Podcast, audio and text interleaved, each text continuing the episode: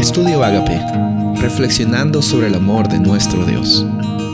El título de hoy es Moisés, creer en el invisible. Hebreos 11, 27 y 28.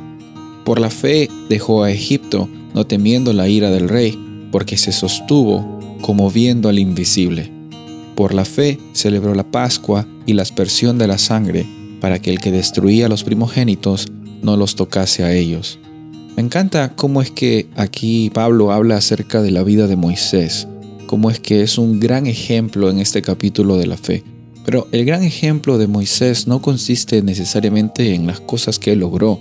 Ahí es donde muchas veces tú y yo fallamos, e, en ver a las personas como una suma de logros o una suma de derrotas. E, encontramos aquí de que la vida de Moisés se presenta con altos y bajos, pero la definición de aquí es la realidad de la fe, que tú y yo necesitamos eh, experimentar de en carne propia, ¿no? no solamente saberlo eh, de una forma en nuestra cabeza o, hacerlo solamente eh, con palabras para afuera, con acciones para afuera, no. Moisés dice aquí la Biblia de que él se aferró a las promesas, se sostuvo como viendo al invisible.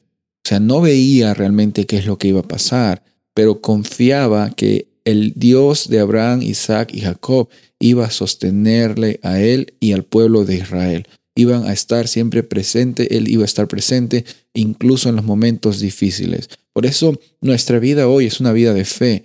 Ahora, no estamos llamados a, poner más certidumbre en la incertidumbre. No estamos llamados a, buscar el propósito de nuestra vida. Dios ya nos ha dado el propósito. Dios ya nos ha dado la identidad de ser hijos e hijas de Él.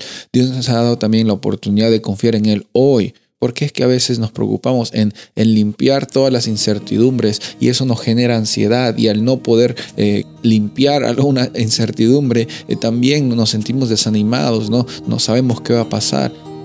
Ten tranquilidad y ten la certeza del que Dios está trabajando en tu vida. Está trabajando siempre y Él va a estar presente y está presente en cada momento.